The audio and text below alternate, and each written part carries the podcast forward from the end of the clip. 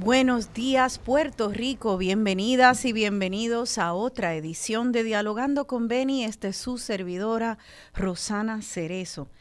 Esa canción con la cual comenzamos se llama Madre Tierra del grupo Macaco y empieza y acaba diciendo hay un asunto llamado la Madre Tierra y ese será el asunto de nuestro programa hoy eh, porque es un asunto urgente y así lo ha reconocido finalmente la administración del presidente Biden en Estados Unidos, así lo han reconocido todos los países eh, alrededor del mundo que están tratando de salvar sus economías, que están tratando de salvar su sostenibilidad en el futuro y la del planeta.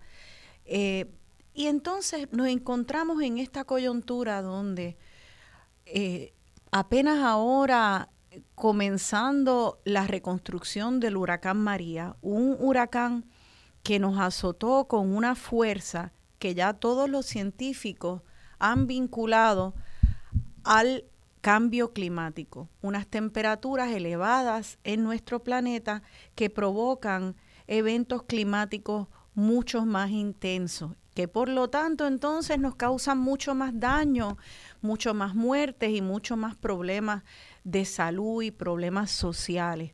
Así que eh, en esta coyuntura, un grupo de puertorriqueñas y puertorriqueños se pusieron a mirar para atrás y vieron que hace mucho tiempo también los puertorriqueños nos habíamos unido a, a estos reclamos de que había que empezar a salvar la madre tierra. ¿Cómo? Bajando la contaminación, atendiendo asuntos de, las, de nuestras industrias, del quehacer económico y cómo ese, esa actividad económica contamina cómo nosotros por el mero hecho de estar vivos contaminamos y en nuestros consumos.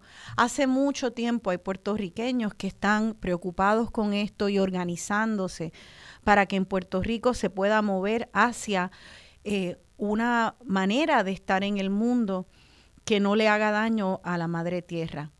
Y sin embargo, eh, hay tantos y tantos de estos reclamos que no han sido acogidos por la política pública. Ahora, entonces, en, este siglo XXI, eh, luego del huracán María, un grupo de, distintas organizaciones y ciudadanos dijeron, bueno, hay mucho construido y nos tenemos que comunicar. Y están eh, ahora conformados como la red climática y llevan una campaña que se llama Campaña a la Acción Climática Ahora. Es un placer recibir hoy en Dialogando con Beni a dos de las participantes de esta red climática. Una de ellas es la profesora Erika Fontanes. Ella es profesora de Derecho en la Universidad de Puerto Rico, recinto de Río Piedras, y es cofundadora de la red climática. También está con nosotros la pediatra ambiental, la doctora Gredia Huerta. Ella es vicepresidenta de la Academia de de Pediatría, eh, capítulo de Puerto Rico, y también entiendo que es presidenta de un grupo llamado Puerto Rico Clinicians for Climate Action, o eh, doctores clínicos eh, de Puerto Rico a favor de la acción climática. Bueno, es un placer darle la bienvenida a Erika Fontanes y a Gredia Huerta. Buenos días, amigas, ¿cómo están, compañeras? Qué bueno tenerlas aquí. Buenos días, Rosana, y a todo el público Radio Escucha. Gracias por tenernos en tu programa. Gracias a ustedes. Gracias y saludos, Gredia. Buenos días. Buenos días a todos en la radio audiencia y a ti, Rosana. Muchas gracias por esta oportunidad. Gracias a ustedes y vamos a entrar en materia. Ayer estuvimos hablando nosotras un rato en preparación para el programa y eh, decidimos que eh, con, con, Gredia, luego de hablar con Gredia, eh, ¿por qué no empezar por una definición de lo que es el cambio climático? Porque a veces creemos que sabemos lo que es el cambio climático, pero viniendo de una científica me gustaría una definición accesible a nosotros, los que no somos científicos, de qué es esto que tanto llamamos el cambio climático. Así que, doctora Huerta, ¿nos puedes explicar? Claro que sí, hemos escuchado ambas terminologías, cambio climático y calentamiento global, ¿verdad? Eh, cuando hablamos del calentamiento global, estamos hablando de ese aumento en la temperatura promedio de nuestro planeta, la temperatura superficial del planeta. Ha estado aumentando, ¿verdad? Eh, desde que se registran estas temperaturas eh, al final de los 1800 alrededor del mundo, los sitios que lo, que lo han estado haciendo, han visto pues esa tendencia a que suba esa, esa temperatura promedio. Y cuando hablamos del cambio climático es realmente las consecuencias en el clima debido a ese calentamiento global. Y sabemos que el ser humano pues depende del clima, nosotros actuamos, realmente interaccionamos muchísimo con el clima y de eso depende cómo nos comportamos, cómo nos vestimos, las actividades que hacemos. Necesitamos ese clima estable para poder obtener los alimentos, para poder obtener el agua que necesitamos para vivir. Realmente el clima tiene una gran influencia en cómo los seres humanos vivimos y nos comportamos. Y el, clima incluye no solamente la temperatura, incluye la humedad, los vientos, la precipitación. Y si vamos a lo que es el cambio climático y el calentamiento global, sí los científicos han concluido eh, con evidencia robusta, científica, que se debe a la acumulación principalmente de lo que llamamos gases de efecto de invernadero. Y esos gases, por ejemplo, uno de los principales es el dióxido de carbono. Y esos gases cuando se permanecen en la atmósfera atrapan calor. Y eso es lo que hace que el, planeta se esté calentando. Ese calentamiento se debe a que entonces esos gases atrapan ese calor y no se puede disipar. Y principalmente se debe esto a actividad humana. Lamentablemente se debe a la quema principalmente de combustibles fósiles, de los que tanto dependemos en el presente para poder hacer las actividades, ¿verdad? Generación de energía en Puerto Rico, cuando utilizamos nuestros automóviles y usamos gasolina y diésel. Lo que se genera cuando se queman esos combustibles son esos gases del efecto de invernadero. O sea que los combustibles fósiles son, eh, ¿cuáles son? Para tener claros cuando eh, tenemos alguna actividad, si estamos o no quemando combustible fósil. Esta generación de los gases de efecto de invernadero, al igual que otros gases y otras partículas que contaminan el aire, vienen cuando se queman, por ejemplo, se usa la gasolina, cuando se usa el diésel, cuando se hace la quema de carbón, quema de cierta biomasa, también puede generar estos tipos de gases. Tal vez Erika quiere añadir algo más acerca de, los gases del efecto invernadero. básicamente cuando tú prendes, cuando tú prendes la, luz, tienes la luz prendida en un cuarto y la dejas encendida y te vas, y aunque no estés en el cuarto, la dejaste prendida, tú estás quemando indirectamente, ¿verdad? Al final del día, lo que genera esta energía en Puerto Rico principalmente es esa quema de combustibles fósiles.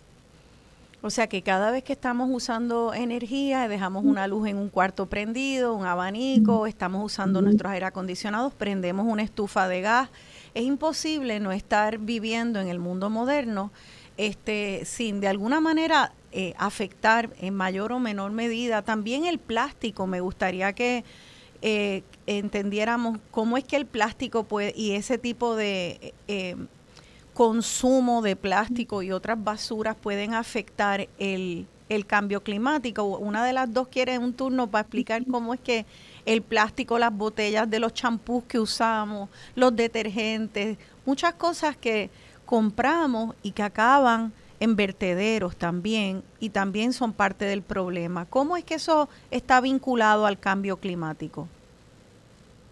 Bueno, en, general, rapidito, eh, todo lo que nosotros consumimos tiene una huella ecológica, porque para poderlo producir se consume energía, ¿verdad? Para poder fabricar ese plástico hay unas fábricas que consumen energía y posiblemente están usando también esos combustibles fósiles para generar la energía para tener la capacidad de construir, de manufacturar, de hacer esos plásticos. Por otra parte, cuando tú, por ejemplo, te tomas un agua embotellada, eh, esa agua embotellada no solamente se produce el, el plástico, sino que rellenar las botellas, transportarlas en autos que consumen gasolina o diésel, ¿verdad?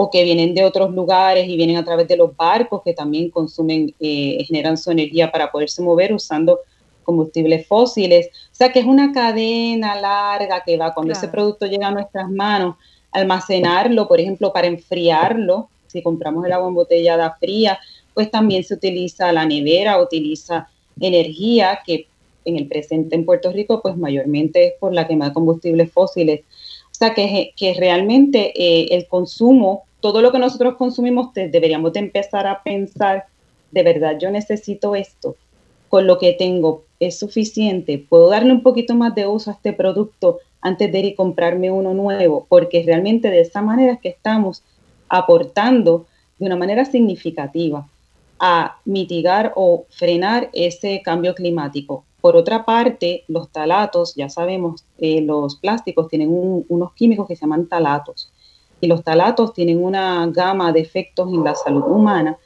Eh, por lo tanto, eh, el uso de plástico eh, de varias maneras incide en, afectar la salud humana. Y obviamente lo que usted menciona, el plástico, si no lo reciclamos o lo reusamos, termina en los vertederos, o sea que eso es un problema del de el manejo de desperdicios sólidos en nuestra isla, que tiene un espacio limitado. Claro, y el plástico como tal también, creo que, que, eh, luego en otro programa hablaremos de todo esto, no vamos a hacerlo hoy, pero también el plástico eh, en su descomposición en esos vertederos, eh, si no se recicla, pues entonces también bota como si fuera a prender la luz y también bota estos químicos que aportan al calentamiento global. Bueno, parecería cuando hablamos de todo esto que casi tuviéramos que volver a la época de los taínos y dejar de ser, seres humanos eh, modernos para que, para que esto eh, se frene. Y sin embargo, eh, sabemos que hay maneras de poder ayudar al ambiente y se sabe hace mucho tiempo este, que no requieren que dejemos nuestra vida moderna, sino unas adaptaciones a nuestra vida moderna a niveles de industrias y las grandes corporaciones, tanto como acá en la base de cómo manejamos nuestros hábitos individuales en nuestros hogares. Eh, así que hablemos hablemos del gobierno. Entonces, me gustaría que, eh, pasara a la, profesora Erika Fontanes en cuanto a Puerto Rico y qué esfuerzos ha habido y cómo es que llegamos ahora a que se forme una red climática eh, que nos está invitando a, unirnos a esta campaña Acción Climática Ahora. Como un, un breve repaso, Erika, de cómo estamos en Puerto Rico en, términos de nuestro activismo para unirnos al mundo que le importa salvar a la madre tierra. Sí, buenos días. Eh, quería además añadir eh, con toda esta introducción eh, que mm, ya estamos sintiendo ese impacto, ¿verdad? Porque el modo y el estilo, estilo de vida moderno que tenemos requiere una extracción al planeta que ya el planeta no la puede, no la puede sostener. Entonces, eh, eso incluye ¿verdad? la agricultura en masa, eso incluye el uso de pesticidas, eso incluye toda una gran cantidad de cosas que en nuestra cotidianidad a lo mejor no, estamos no tenemos conciencia de que eso eh, a, largo plazo, pero ya en el corto plazo, está afectando la manera en que vivimos. Entonces, eh, no hay duda de que eso va a requerir unas transiciones, es lo que algunos han llamado las transiciones justas, ¿verdad? ¿Qué tipo de transiciones nosotras queremos, reconociendo que definitivamente hay unos problemas que ya están pasando y que tenemos que ajustarnos a esos problemas? Entonces, eh, eso viene ocurriendo hace varios años, ¿verdad? Viene ocurriendo por décadas. Em, hay organizaciones que desde hace muchos años están diciendo nosotras dependemos de, los ecosistemas, nosotras dependemos, nuestra vida, nuestros cuidados está interrelacionado con el planeta. Eso que llamamos naturaleza no es algo exógeno, no es algo distinto a nosotras, porque nosotras somos parte de eso y dependemos de eso para vivir. De manera que eh, personas, profesionales, grupos, comunidades llevan décadas diciendo, estamos afectadas, estamos afectados, esto va a tener consecuencias en largo plazo Y, y hemos llegado al punto, ¿verdad?, de que lo vemos ya cada día más, porque vemos unas, eh, un año en que planificamos ciertas cosas, tanto en la economía, en las inversiones, en nuestras propiedades, en los trabajos, en las escuelas, y el planeta nos está diciendo, la forma en que tú estás planificando no tiene nada que ver con lo que está pasando allá afuera, ¿verdad? Y por eso hay irrupciones, por eso es que no podemos ver esto como algo exógeno a nuestra cotidianidad, ¿verdad? Los semestres son más cortos, hay problemas eh, eh, eh, en, la en las diferentes tipos de industria, así que a lo largo de los años ciertos grupos han estado alertando a esto, pero cada vez nos reunimos más y nos, miramos a la cara y decimos, pero, pero ¿por qué sigue pasando si los científicos lo están diciendo, si la ciencia lo dice, si está aquí? Más allá de la ciencia, si lo estamos experimentando, lo estamos viendo, ¿verdad? Nosotras en Puerto Rico vimos directamente el impacto del huracán, primero Irma, después María, eh, eh, la tierra se mueve, eh, las olas de calor, las arenas del desierto hace que muchas personas no puedan salir porque no pueden respirar bien. Eh, hay, hay problemas, eh, perdón, hay problemas cuando la gente eh, tiene mayores recurrencias en ciertas enfermedades. la tala de árboles nos hace más vulnerables.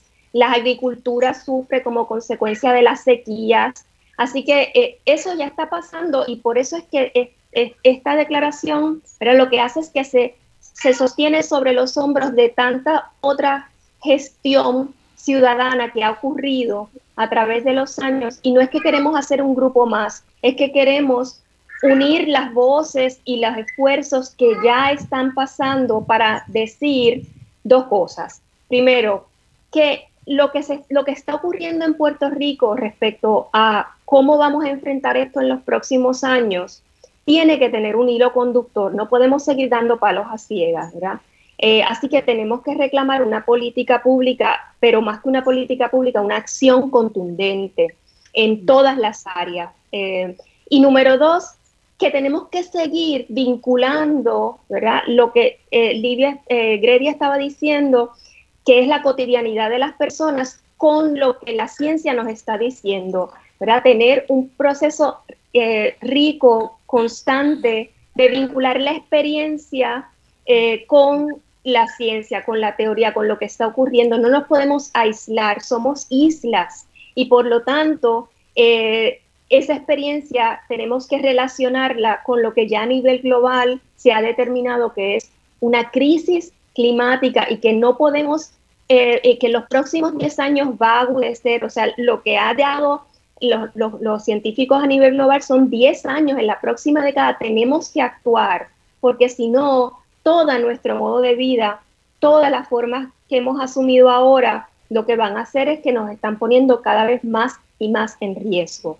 Y eso es lo que estamos, eh, eh, claro, lo estamos planteando, ¿verdad? Con unos puntos concretos, que son unos primeros puntos, eh, que por lo menos en Puerto Rico tienen que tomarse, porque nosotros somos parte de, todo, todo un ecosistema planetario y en otros lugares pues están haciendo lo propio, ¿verdad?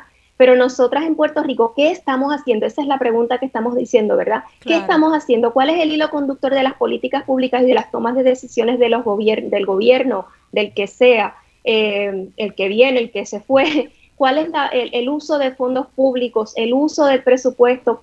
¿Qué tiene que decir sobre esto? Porque es que eh, entramos próximamente otra vez en otra eh, temporada de huracanes y vuelven los meteorólogos y nos dicen preparen sus, sus, kits, preparen sus mochilas, pero es que no es suficiente que preparemos mochilas y que preparemos kits y que eh, tengamos los papeles en orden.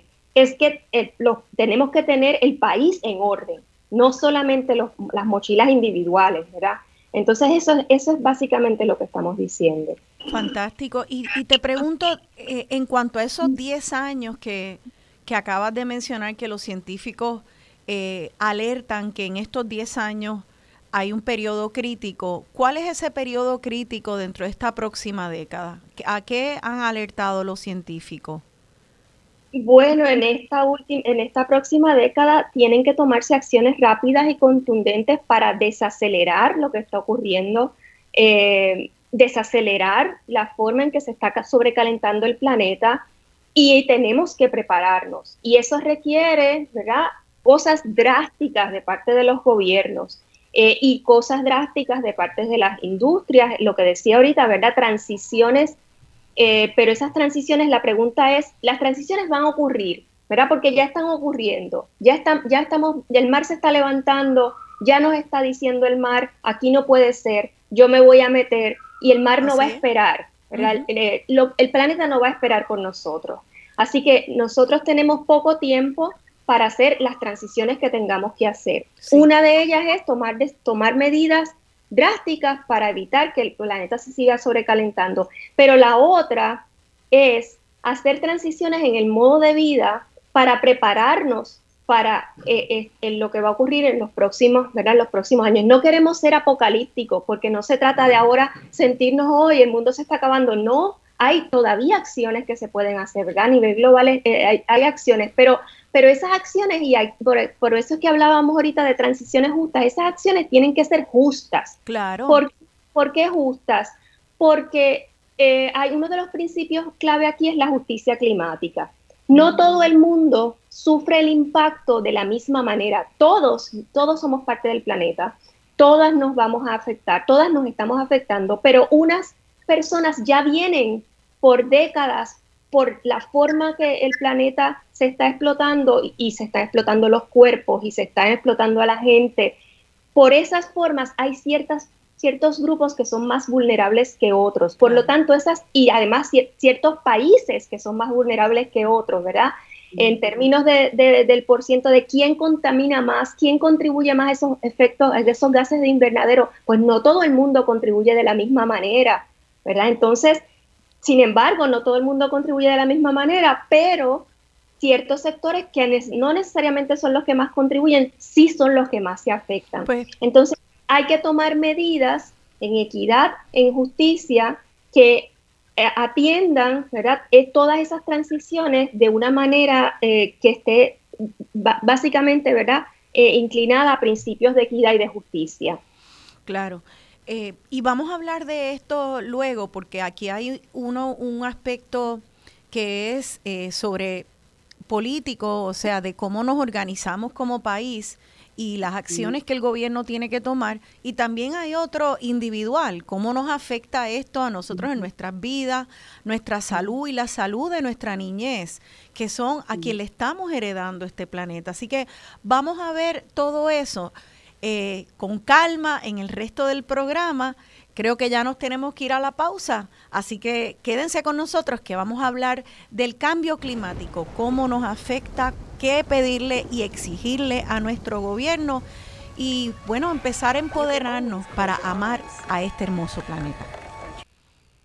Aquí de vuelta a Dialogando con Beni, yo soy Rosana Cerezo y estoy dialogando con la profesora de Derecho de la Universidad de Puerto Rico, Erika Fontanes, y con la doctora y pediatra ambiental Gredia Huerta. Ella es presidente del el grupo eh, Doctores Clínicos para la Acción Climática y ambas pertenecen a la Red Climática de Puerto Rico. Eh, estamos hablando sobre la campaña Acción Climática Ahora. Esa canción tan hermosa que descubrí buscando música para el programa eh, es en voz de Rita Payés y Elizabeth Roma. Creo que ellas son brasileñas, un dúo de madre e hija, y cantan esta canción, que es una canción folclórica argentina, de un pequeñito, un pueblo pequeñito de pescadores en Argentina que se llama Remanso Valerio. Y allí, eh, por la construcción desmedida y la actividad económica eh, contaminante, pues se empezó a se empezó a contaminar las aguas y empezaron a bajar eh, la población de peces y los pescadores en ese pueblo eh, empezaron a cobrar conciencia, a unirse para ver cómo podían proteger su industria. Hicieron un Cristo, eh, una estatua de un Cristo orando para que sus aguas se restablecieran y que el pueblo pudiera ser saludable otra vez. Entonces esa canción folclórica, Oración del Remanso, eh, por un autor que se llama Fandermole, se usa mucho como metáfora de una oración que le estamos elevando todos y todas en el planeta a los cielos para que nos ilumine de cómo podemos salvar nuestros ríos, nuestras tierras, nuestros mares, para, eh, para poder sencillamente sostener nuestra supervivencia en, en este planeta Tierra. Eh, y aquí en Puerto Rico, pues ya están hace mucho tiempo eh, haciendo llamados para al gobierno para que tome y ejerza las políticas públicas correctas, que no digan que están ayudando al planeta y luego nos pongan bolsas bien mega gruesas de plástico en nuestros colmados para que luego esos plásticos vayan al vertedero a soltar mientras se va degradando estos químicos, está ahorita buscando metano y etileno según esa bolsa se va degradando en ese vertedero, va botando unos químicos súper potentes. Esos dos eh, son uno de los más culpables. Y entonces nosotros hicimos nuestra comprita de manzana. Esa bolsa llegó al vertedero y nosotros, ay, qué chévere, me comí el guineo, me comí la manzana, sí, pero envenenamos nuestro planeta y eso va a volver a ese guineo y esa manzana en veneno para nuestros cuerpos y nuestros y el cuerpecito de nuestras hijas e hijos. Y eso no era lo que queríamos cuando fuimos al colmado. Y si requiere una modificación y si requiere que nuestro gobierno ponga las políticas públicas para educar a aquellos que, que, que, que no todavía no han sido educados, pues eso es lo que requiere. Es una modificación, no es que no compres el guineo y la manzana o lo que sea que te guste, es que lo compres usando algo que no envenene luego ese guineo y esa manzana. Eh, así que vamos, vamos a hablar de esta acción climática que están, que están pidiendo en la red climática. Vamos a, invertirlo un poco. ¿Me pueden decir, porque ya hay gente preguntando, qué es lo que están pidiendo que firme? ¿Por dónde? Pues, vamos a, a ir dando algunos datos para que la gente que quiere saltar y buscar un documento donde firmar puedan hacerlo y entonces explicar eh, de qué trata esta invitación. Así que primero que nada, están invitando a que nos unamos a firmar un documento exigiendo acción climática al gobierno, ¿verdad, Erika? Sí, estamos, eh, eh, esta declaración está circulando, está circulando por las redes, pero pueden escribir a el correo electrónico acción climática pr, acción climática pr, todo corrido, at gmail.com para hacerle llegar eh, la declaración a aquellas personas que quieran eh, firmarla y unirse en esta fase de la campaña. Nosotros hemos, eh, ha habido una reunión, ha habido reuniones de, de grupos de trabajo y ha habido una reunión amplia de las personas que eh, han firmado hasta el momento la declaración eh, y pues coincidimos en que era importante hacer varias fases de campaña. La primera es la que estamos haciendo ahora, que es impulsar eh, que más gente se una, que más gente se una a la campaña, hacer pública la declaración, directamente eh, unirse al reclamo que se está haciendo, ¿verdad? Tanto al, gobernador como a la legislatura. Eh, y entonces, eventualmente, ¿verdad? Empezar a hacer una serie de eh, acciones que van a incluir, pues, Facebook Lives, eh, diferentes tipos de acciones para ir divulgando los 10 puntos de la, de la declaración. Em, te vamos a hacer llegar por, eh, por el Facebook, Rosana, el enlace también para que las personas puedan acceder a tu página y puedan acceder directamente al enlace de la declaración. Eh, pero también queremos hacer un llamado, ¿verdad? Para que cuando hagamos la segunda reunión, pues vaya más gente, porque eh, lo, que, lo que nosotros necesitamos es que aquí haya una gran, una variedad, ¿verdad?, de personas eh, y que esto sea un asunto de todo, porque en el, en el proceso, como hemos visto en esta primera parte del programa, todo está vinculado eh, a esto. Así que uno de los primeros puntos que estamos eh, invocando es la transversalidad. ¿Qué es la transversalidad? La transversalidad es que en todas las áreas el punto de gestión pública ¿verdad? y ciudadana, el tema de la acción climática tiene que estar, ¿verdad? porque estamos hablando de, de, interdependencia planetaria, por lo tanto toda la gestión tiene que estar vinculada en este eje eh, de acción climática. Y eso incluye la economía, la salud, eh, la protección de los ecosistemas, la generación de empleo, eh, cómo, es cómo es que eh, los, médicos ¿verdad? van a tomar en cuenta en sus diagnósticos el, el, tema de la acción climática y las recomendaciones de prevención. Es decir, todo está vinculado y por lo tanto el tema de la transversalidad es fundamental. Para fines de la gobernanza, nosotros le hemos llamado también gobernanza climática. ¿Y qué es gobernanza climática? Y por eso es que están los 10 puntos ahí, ¿verdad? Pues que eh, por un lado el gobierno no diga, pues vamos a, vamos a seguir las pautas de la ciencia y vamos a nombrar a un grupo de asesores científicos para que nos diga cuáles son las pautas que tenemos que hacer, cuáles son las recomendaciones que tenemos que tener. Eso está bien, pero es que ya la ciencia ha dicho eh, cuáles son eh, esas pautas, ya se están haciendo mejores prácticas a nivel global en los gobiernos que se están adoptando eh, medidas. Em, así que eso no es suficiente si, por ejemplo, tenemos un grupo de asesores, como en el caso de Puerto Rico, que tenemos la ley 33, eh, que es para generar una política pública de cambio climático, ¿verdad? Y que genera un comité, un consejo asesor, pero por otro lado otras agencias están dilapidando el, dilapidando el suelo o promoviendo que se construya y se siga construyendo negligente y criminalmente en las áreas que son barreras costeras o áreas que nos protegerían de ese aumento en el nivel del mar. ¿Cómo es posible que si por un lado se le está diciendo a los científicos, vengan, únanse, dennos recomendaciones, en ese mismo mes se le está, la Junta de Planificación está aprobando reglamentos que dilapidan en nuestro suelo y que no toman en cuenta este problema del cambio climático. Entonces, lo que estamos diciendo es, el primer punto es, la acción tiene que ser transversal en todas las áreas, ¿verdad? Quiero poner aquí como ejemplo el tema de cómo se está discutiendo en este momento el tema de la crisis climática y la acción climática necesaria en el gobierno de Estados Unidos.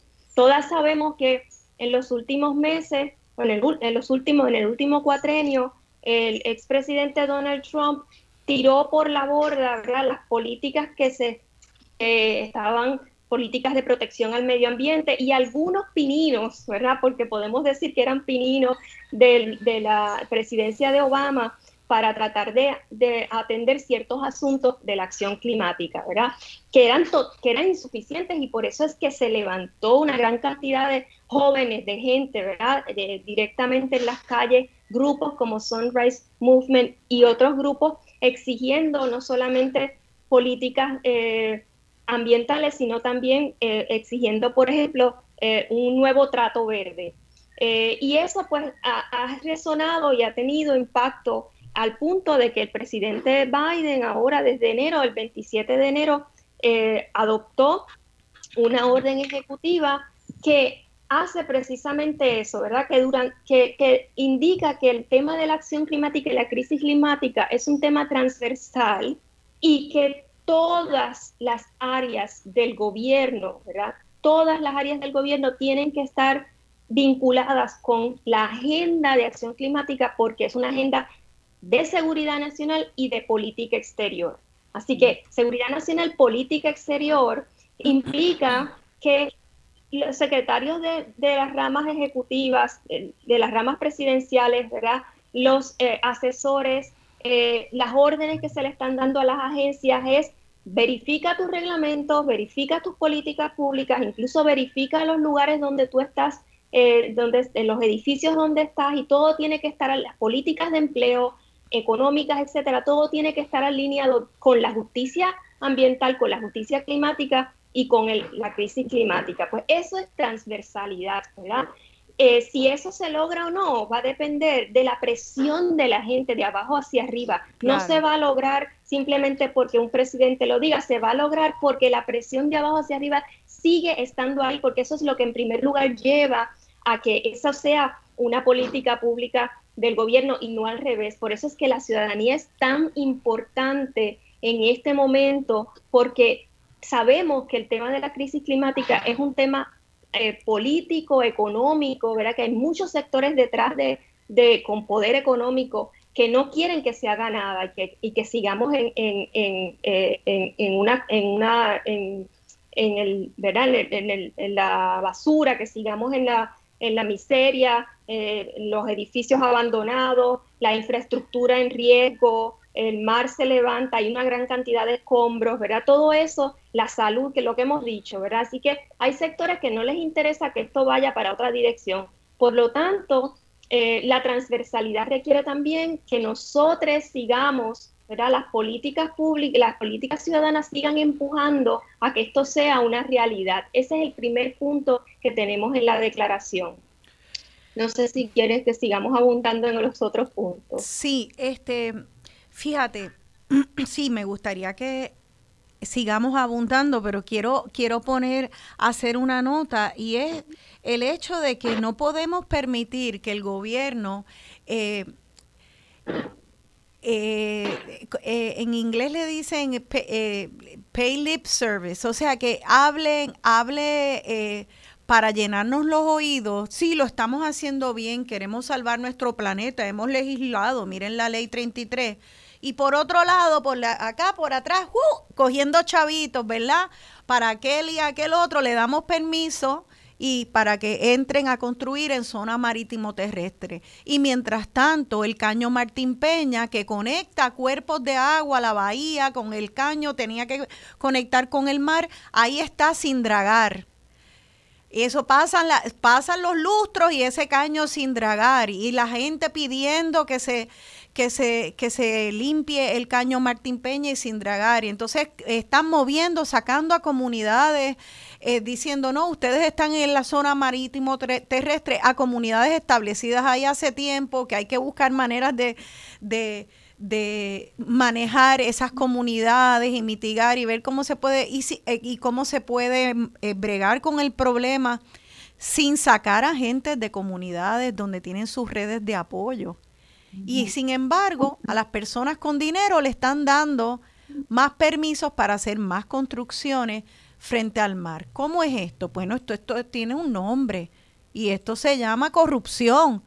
Esto es interés económico a costilla de la salud nuestra y de nuestro planeta.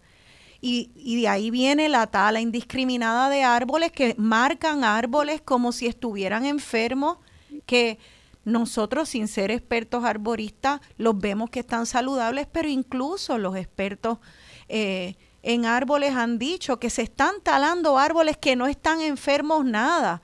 O sea que esos grandes filtros que son los árboles, también los están talando mientras nos dicen estos gobiernos que están eh, eh, impulsando legislatura eh, a favor del cambio climático. O sea que tenemos que darnos cuenta que por un lado dicen una cosa y por el otro lado lo que estamos viendo en términos de acción de nuestro gobierno. Es todo lo contrario y no somos brutos, ya vimos el chat, es más de lo mismo.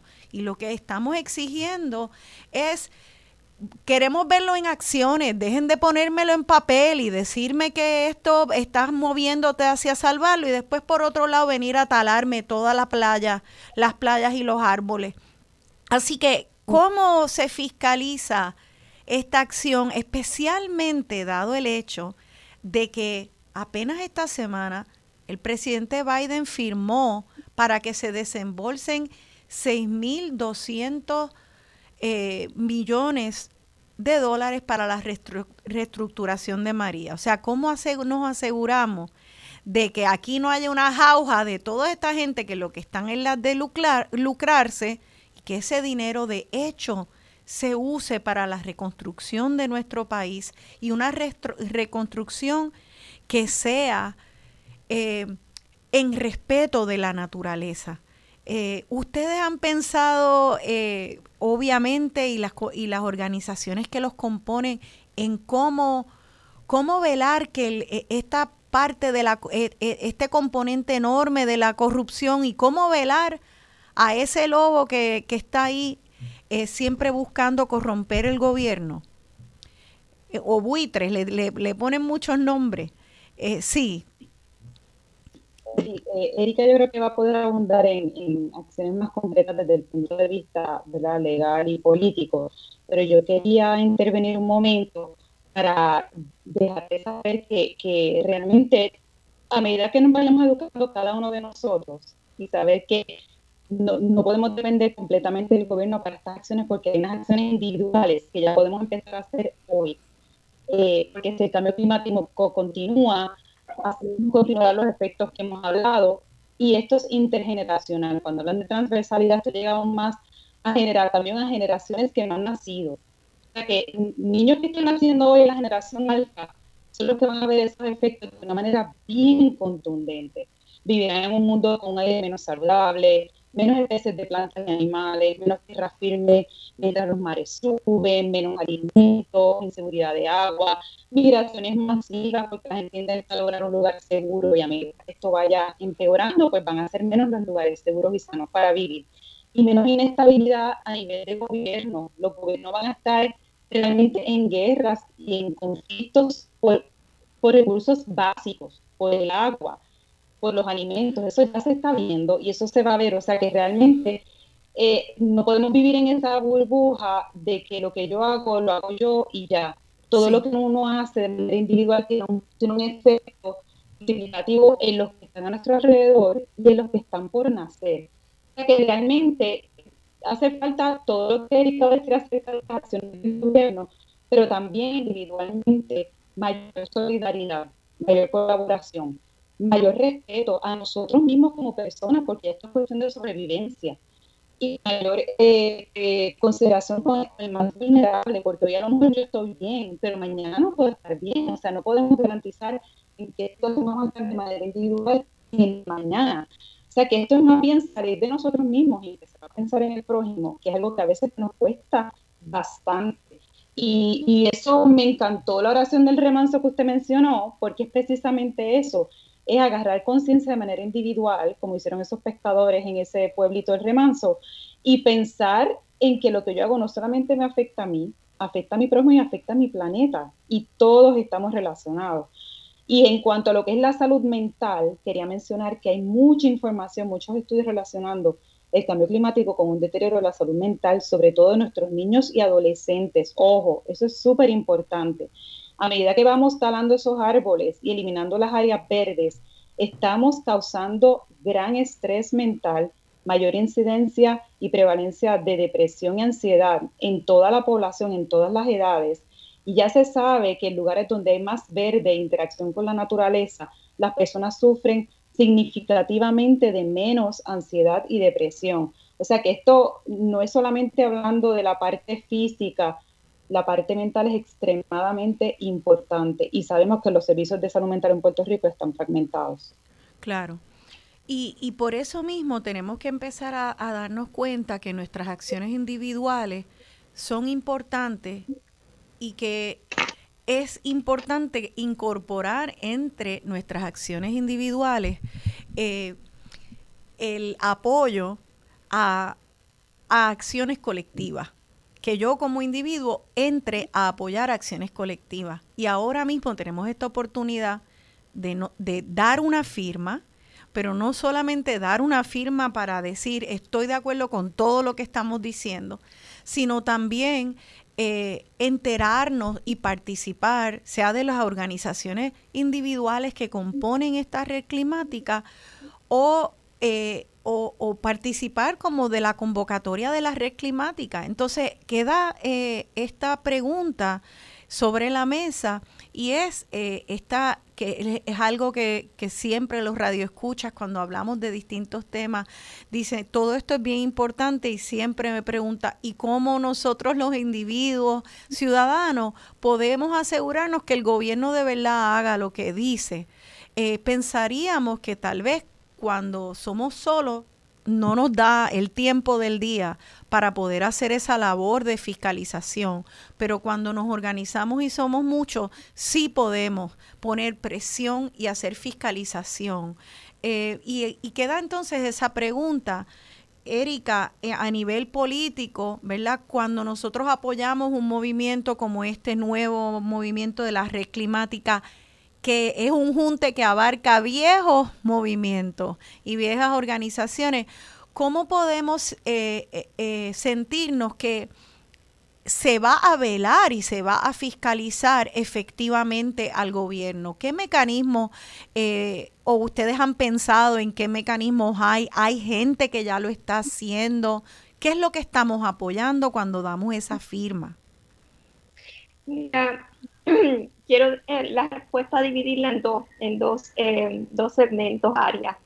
La primera es eh, una respuesta rápida, es que, bueno, le pedimos a todas las ciudadanas interesadas, ¿verdad? Radio escuchas, que, que nos escriban, que apoyen la declaración y que nos dejen sus correos electrónicos e información, porque queremos convocar a una segunda gran reunión para, como decía ahorita, la segunda fase de esta para discutir cuál va a ser la segunda fase. Parte de lo que se mencionó en la, en la primera reunión fue que nosotras quisiéramos hacer una, un observatorio, era una especie de observatorio ciudadano, en el que el, ese observatorio nos permita que haya ojos en todo el, en todo el país, en todas las islas eh, que componen Puerto Rico, ¿verdad? Y que podamos nosotras avisarles al resto, ¿verdad? Si, por ejemplo, lo que ocurrió con el, la tala de árboles indiscriminada en el Parque Monagas en Bayamón, pues los ciudadanos se alertaron, aparecieron allí, grabaron, confrontaron, entonces apareció el municipio y detuvo. ¿Verdad? Y ahora pues se están tratando de rendir, se está tratando de, pedir rendición de cuentas. Es importante que la ciudadanía sienta que está protegiendo los ecosistemas que están a su alrededor, ¿verdad? Que quizás no pueden ir eh, directamente a una vista pública en el área metro, eh, pero sí pueden grabar, alertar, eh, invocar, convocar a los demás. Esa es una, una, una de las cosas que quería decir. Lo segundo es que ya hay organizaciones que están haciendo un trabajo excepcional, así que también las ciudadanos pueden dentro de esas organizaciones eh, eh, eh, compenetrar esas organizaciones, ¿verdad? Vincularse a esas organizaciones, por ejemplo, tú mencionabas ahorita quién está haciendo trabajo para velar que esos fondos públicos está, sean utilizados para lo que se necesita. Pues por ejemplo, Ayuda Legal Puerto Rico es una organización de abogados, abogadas comunitarios, solidarios, que lleva tiempo desde, desde el mismo paso del huracán María haciendo un trabajo excepcional de fiscalización, convocando a las comunidades, estableciendo criterios para la política pública y cómo se utiliza. Eso incluye ha incluido, por ejemplo, participar directamente en emitir comentarios para los planes de fondos públicos como los fondos CDBG-DR o los fondos CDBG eh, MIT, que son los de mitigación. Entonces, aquí quiero hacer un salto, ¿verdad? A, la a la segunda cosa que quería decir ahorita, y es que este momento es un momento en la historia de Puerto Rico, es único, es único. Tenemos una coyuntura excepcional. Y por eso es que estamos haciendo el llamado ahora. ¿Por qué excepcional?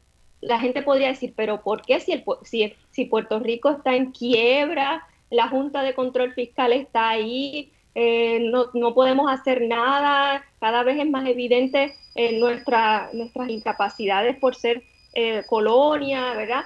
Y sin embargo, la coyuntura es excepcional porque es un momento en el que producto precisamente del huracán María y del cambio climático, Puerto Rico va a recibir billones, billones de fondos públicos con miras a dos áreas, la mitigación y establecer mitigaciones para poder enfrentar la, eh, la crisis en los próximos eventos y recuperación. Y esos millones o billones de fondos públicos, ¿verdad? Requieren que estemos más que nunca vinculados directamente en la gestión ciudadana para que esos fondos se utilicen para el presente, pero también para el futuro. ¿Qué Puerto Rico nosotras queremos dejarle a nuestros hijos, a nuestras hijas? Eso es vital, ¿verdad? Eso, el uso de esos fondos públicos tienen que estar amarrados no a proyectos individuales o a fragmentar o a darle peor a darle contratos a quienes conozco, etcétera, etcétera. No, tiene que estar vinculado con el Puerto Rico que se va a enfrentar en la próxima década a la crisis climática. Muy bien, nos tenemos que ir a la pausa.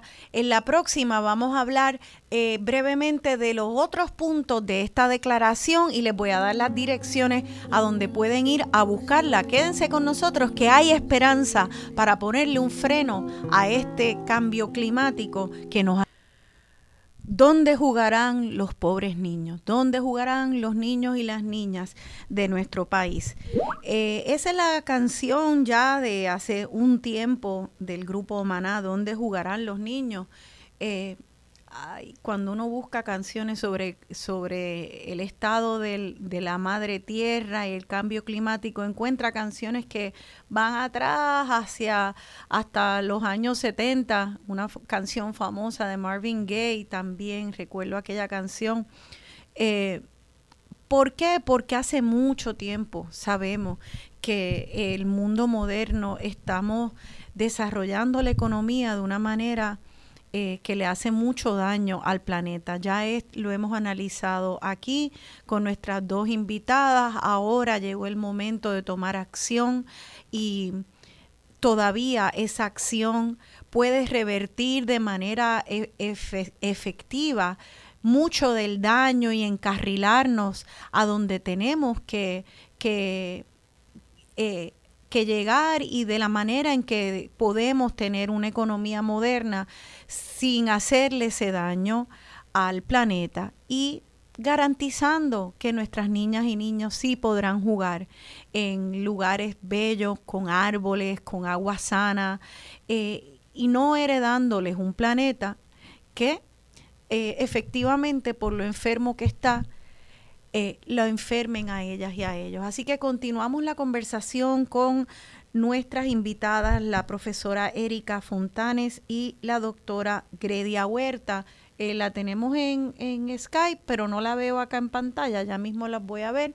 Em, de paso, les pido que por favor entren a mi página de Facebook de Rosana Cerezo y ahí van a ver el enlace eh, que tiene la declaración de la cual hemos estado hablando, hecha por la red climática. Al final usted pasa ese, ese, ese artículo luego de leer la declaración, que es una muy detallada, al final va a encontrar el enlace para firmar esa declaración y unirse.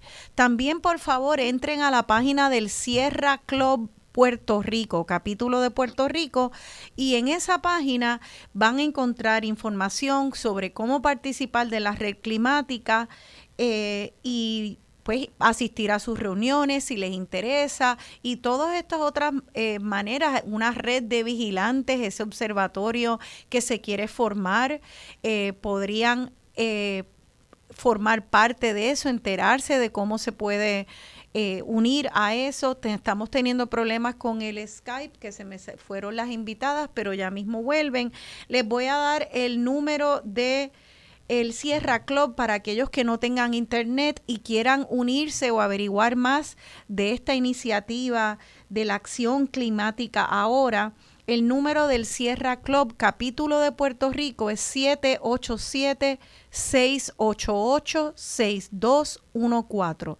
Sierra Club de Puerto Rico, 787-688-6214. Y entran a mi página también de Rosana Cerezo en Facebook, la página personal o la de periodista y van a encontrar el enlace para firmar ese documento. Eh, esto da mucha eh, esperanza porque si bien hemos hecho, hemos hecho mucho daño, también hay mucha gente trabajando y, para, para educarnos, para vigilar y velar por el ambiente y para exigirle al gobierno.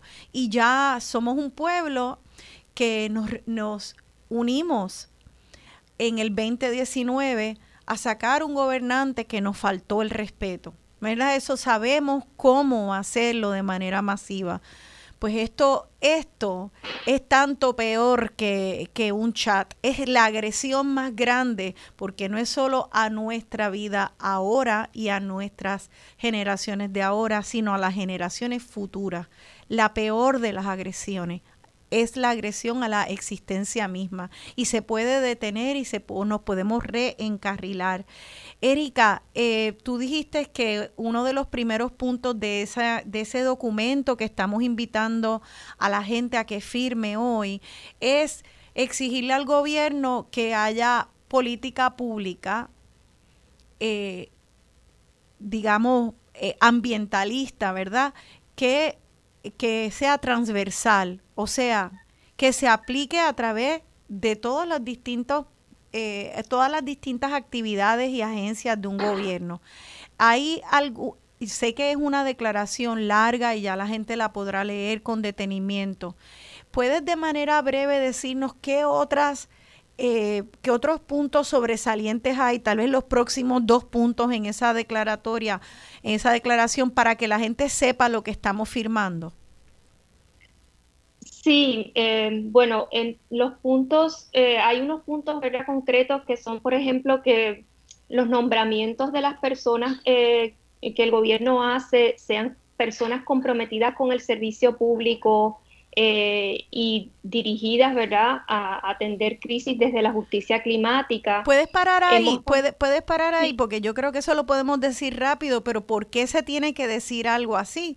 Pues tú pensarías que, eh, que tal vez es algo que, bueno, obviamente van a, a, buscar a la mejor persona. Y, y sin embargo, ¿por qué hay que exigir eso? ¿Cuál es la tendencia? Sí, eh, eh, esto es una cosa que, yo creo que se está normalizando, ¿verdad? Que em, desde el punto de vista de la administración pública, yo creo que en las últimas décadas nos hemos acostumbrado a que, los funcionarios que, que, nombran, ya sea como asesores o a lo mejor en muchos casos jefes de agencia, etcétera, no tienen ningún vínculo con la administración pública ni con el servicio público, no conocen necesariamente los problemas del país eh, carecen, ¿verdad? También de una continuidad en las próximas, en las agencias, es decir, el mérito es un problema. Eh, lo, que lo que supone que guíe eh, es el mérito, pero el mérito no necesariamente es lo que está guiando la designación de empleados, pero peor aún, en muchas ocasiones lo que hemos visto en las, desde el 90 para acá son procesos que a mí me parece, ¿verdad?, que, esto requeriría otro programa o eh, mucha discusión pública. Los procesos de privatización del llamado achicamiento del gobierno, ¿verdad? Eh, la gente puede decir, ah, bueno, pues el gobierno, no queremos un gobierno grande, el gobierno nos ha fallado, etcétera, etcétera, pero la realidad es que nosotras estamos pagando un servicio público eh, que hay fondos públicos que se desangran porque las agencias no tienen personal para atender las necesidades y los servicios esenciales del gobierno. Eh, y eso es un problema porque si se contrata todo y en esos contratos hay, eh, hay problemas ¿verdad? De, de intereses encontrados, ¿verdad? Una cosa es que una agencia eh, tenga el deber en ley de atender el interés público y no lo haga y uno pueda eh, pedir cuentas, ¿verdad? A esos funcionarios y a ese gobierno porque lo elegimos, etcétera, etcétera. Y otra cosa es que de pronto todo eso quede en manos privadas y que el privado eh, lo que lo guía es producir más ganancias y producir para sí. Entonces, eso es un conflicto de interés. Eh, es de, por ejemplo, este tema de la, de la tala de árboles. O sea, lo que tú mencionabas el otro día, si a la compañía le dicen, eh, a X compañía le dicen, mientras más árboles tú tales, más yo te voy a pagar. Pues, ¿qué va a hacer la compañía? Pues talar más árboles, ¿no? Hay un conflicto de interés inherente, ¿verdad? Ni siquiera es una cuestión, ni siquiera de, de corrupción plena, es que es inherentemente problemático que tú pagues en función de la riqueza que va a generar esa compañía privada, porque lo que rige no es el interés público, lo que rige es la producción de, la, la, producción de, ganancias para esa compañía. Entonces hay elementos que no se pueden dejar en manos privadas, que tiene que haber unos funcionarios de gobierno que estén ahí eh, rindiéndole cuentas a la gente, porque después de todo nosotros pagamos contribuciones y seguimos pagando. ¿Y dónde está ese dinero? ¿verdad? Se está yendo a los bonistas, se está, se está yendo a contratos con, con, dinero exorbitante, unos salarios exorbitantes que jamás antes habíamos visto. ¿Y cómo es que se justifica eso? Y, y Erika, yo creo que, que lo que a mí me interesa recalcar es proponer tal vez es el hecho de que precisamente si un gobierno tiene que velar por la salud del pueblo, esa es la encomienda de un gobierno, yo quiero proponer que entonces sí debe definirse como corrupción que ese gobierno eh, eh, entre... Eh, contrate a personas que tienen conflictos de interés con esa misión. Esa es la misión, velar el interés de, y la salud del pueblo. Y si entonces hay el, interés de lucro, ya ahí eso en sí está encontrado, no te permite llevar a cabo tu misión y ese es el terreno de la corrupción. Eso en sí es un acto de corrupción. Yo decía que es como metacorrupción, ¿verdad? Es una metacorrupción porque es que el, todo está ordenado en función, no, eh, eso que llamamos interés público es como que se desvanece, ¿verdad? no está, está ahí como una ficción jurídica, pero en realidad no es. Entonces, un elemento fundamental de toda la discusión sobre qué vamos a hacer con la mitigación, la rehabilitación, de qué es lo que vamos a hacer con la energía, las transformaciones energéticas, todo eso no va a poder ser, según nosotros queremos, si está directamente en conflicto con quienes supuestamente lo van a poner en práctica. Entonces, ese es un elemento fundamental de esta declaración. Y entonces, eh, como tú dices, puede ser el, el y, y, será y ha sido eh, la, la, el tema de, de, un, de, otros programas, pero como tenemos que pasar a la tercera y estamos a punto de terminar el programa, que ya tenemos de los primeros puntos eh, que sea transversal eh, la aplicación de políticas públicas ambientales eh, en, todos en todas las funciones del gobierno. La segunda, que las contrataciones se contraten por mérito y a personas que estén comprometidas con el ambiente en su recorrido eh, profesional. Eh, y hay otro punto importante que, que contiene esa declaración antes de cerrar el programa. Sí, bueno, nosotros queremos también enfatizar en el problema que estamos enfrentando de la erosión costera y las costas, ¿verdad? Cómo es que tiene que haber un detente en la dilapidación de las costas y atender el tema de las costas con justicia climática. Pero, pero también quería aprovechar quizás los últimos minutos para hablar de la generación de empleos, ¿verdad? Porque esto muchas veces se ve como algo contrario, lo hemos dicho antes, a la economía, y es todo lo contrario, ¿verdad? Toda la, la dirección, por ejemplo, de la orden ejecutiva que mencioné de Biden, toda está dirigida a que la generación de empleo es importante. Y aquí en Puerto Rico, que tenemos un alto por ciento de desempleo, esos fondos públicos tienen también que estar dirigidos a generar empleos para toda esta mitigación que nosotros, de la que nosotros estamos hablando, ¿verdad? Eh, la generación de empleo tiene que estar vinculada con la restauración de los ecosistemas, con la protección de los cuerpos de agua, con la rehabilitación de la infraestructura vital y esencial que está en las costas y que está en riesgo porque el mar se está levantando y no va para atrás, eh, en la rehabilitación y el uso de áreas, eh, edificios públicos y edificios también privados que ya sabemos el problema grande de estorbos públicos que hay en Puerto Rico. Hay una gran cantidad de edificios que están ahí que se pueden rehabilitar sin tener que eh, eh, dilapidar áreas importantes y ecosistemas naturales que están ahí que nos van a proteger. Eh, y por qué no dedicar y crear empleos para eso, empleos para el cuido, porque necesitamos cuido, ¿verdad? Desde no hemos hablado desde el punto de vista de, del ecofeminismo, pero es importante también reconocer que aquí hay una carga desproporcional y que también nosotras necesitamos una, una sociedad que se dirija al empleo que tiene que ver también con el cuidado de nosotras y nosotros, sobre todo en Puerto Rico, que hay una, una alta población de personas de adultos mayores. vamos a enfrentar nuestro, nuestro nuevo próximo huracán que de seguro va a venir, si no este año, el otro, pero pronto. Vamos a volver a dejar a nuestras personas adultas mayores solos, sin oxígeno otra vez, eh, abandonados. Vamos a tener otra vez otra cifra de, de, miles de personas de muertos, pues no queremos eso, ¿verdad? Pues para eso necesitamos una infraestructura de cuidado, generación de, empleos en esa área, de personas de la salud.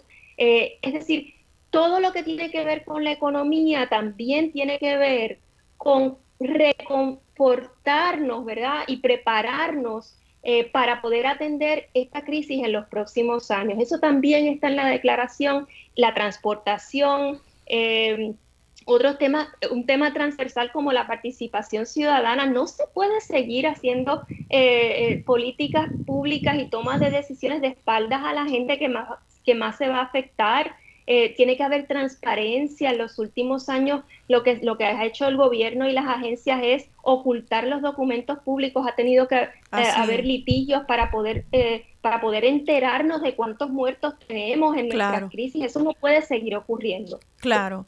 Y les recordamos nuevamente que estamos hablando de la declaración de la campaña Acción Climática ahora y que puede firmarla y acceder a ella en la página del Sierra Club de Puerto Rico, en la página de Facebook, también en mi página de Rosana Cerezo. Pueden ver, acabo de colgar el enlace de en otra página, pueden ver toda la declaración y los distintos puntos que Erika y, y Gredia han estado discutiendo y entonces al final van a ver el enlace para el documento que puede firmar. Por favor, firmen y compartan esa declaración porque es el comienzo, ¿verdad? Es el comienzo de una ciudadanía vigilante eh, donde le estamos diciendo al gobierno, esto ya no trata de que tú me hables palabras bonitas y por atrás hagas todo lo contrario, sino que te estamos velando y estoy haciendo acciones a nivel individual y apoyando también colectivos que están velándolo.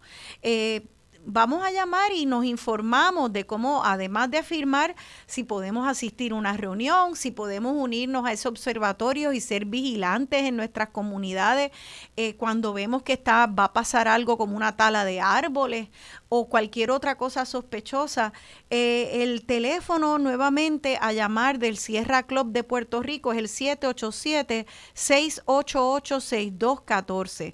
Eh, quisiera antes de terminar preguntarle a la doctora Gredia Huerta, que ella que es, pediatra e investigadora, eh, ¿qué, qué, qué Gredia, ¿qué tú quisieras ver en Puerto Rico? ¿Qué te daría a ti esperanza como pediatra que estudia eh, la salud de nuestra niñez? Algo concreto, algunas acciones concretas que te harían a ti, te darían alivio.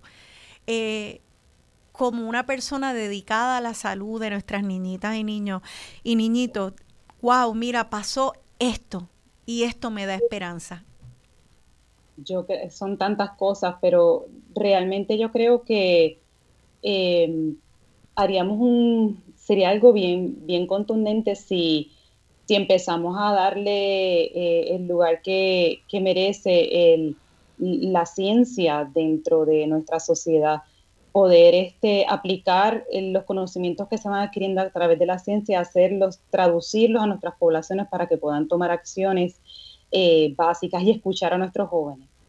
El, gran sueño mío sería que podamos escuchar a nuestros niños y adolescentes que tienen mucho, mucho que decir acerca del tema del cambio climático. Ellos están bien conscientes de lo que está pasando, ellos tienen grandes ideas, son los que están impulsando este movimiento a nivel mundial. Y en Puerto Rico también se está empezando a ver esto. O sea que empezar a darle validez, la validez que merece lo que ellos piensan y lo que ellos tienen que decir acerca de estos temas, eh, porque realmente son ellos los que van a heredar el problema, son ellos los que van a heredar lo que estamos haciendo en el día de hoy. Y, pues un sueño sería ese, que en el medio de todas estas conversaciones que estamos teniendo, se incorpore a la niñez y a los adolescentes, porque ellos tienen mucho que decir. Eh, y pues realmente quería puntualizar eh, como mensaje final desde el punto de vista de salud que nuevamente el mensaje que quisiera que, el público tuviese es que el calentamiento global es una emergencia de salud pública. Ya lo discutimos aquí, ese es el consenso que han llegado investigadores, científicos, organizaciones profesionales de médicos, clínicos, enfermeros y todos los profesionales de la salud a nivel mundial. Eso es eh, irrefutable, es una realidad objetiva. Eh, el calentamiento global es una emergencia de salud pública. Así que toda acción que usted que está escuchando pueda tomar para contaminar menos, lo mismo que hablábamos, el ejemplo que tuvimos eh, de base que fue el de los plásticos, reciclar, reusar, no usar las bolsas de plástico, aunque usted no lo crea, eso ayuda a a frenar el cambio climático. Eh, aprender del tema buscando evidencia, eh, fuentes fidedignas, información en fuentes fidedignas. No todo lo que está colgado en Internet es realmente basado en evidencia, así que busque fuentes fidedignas. Consulte a su médico acerca de la medicina preventiva y sus preocupaciones acerca de cómo el cambio climático afecta a su salud, porque realmente habemos organizaciones en Puerto Rico tratando de seguir eh, apoyando a nuestros médicos para que estén al día en este tema. Contamine menos y recicle más y como estamos hablando, obviamente reclame a sus representantes y al gobierno que inviertan seria y contundentemente en la preservación de nuestros ecosistemas, en proyectos de energía renovable accesibles para toda la ciudadanía sin dejar a nadie atrás.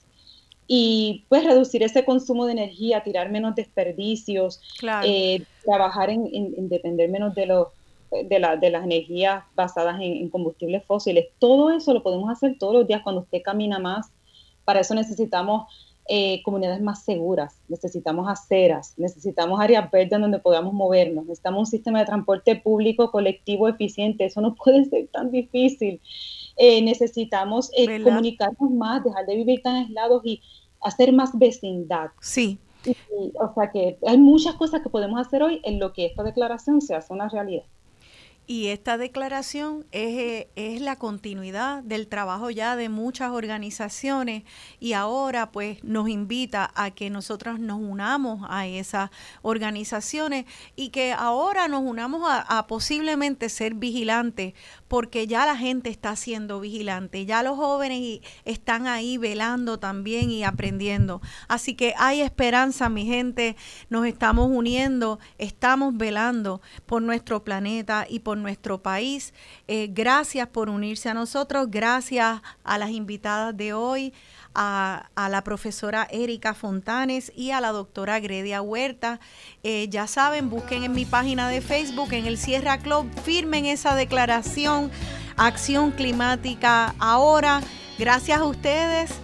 Gracias a ti, gracias por este programa siempre, porque este programa siempre nos inspira, no solo con este tema, con tantos otros temas y esa labor que tú haces es encomiable. Gracias mil, Erika, gracias mil a tía y a Gredia, y gracias a ustedes por escucharnos, por firmar, por importarle dónde jugarán nuestros niños. Se despide de ustedes su servidora, Rosana Cerezo.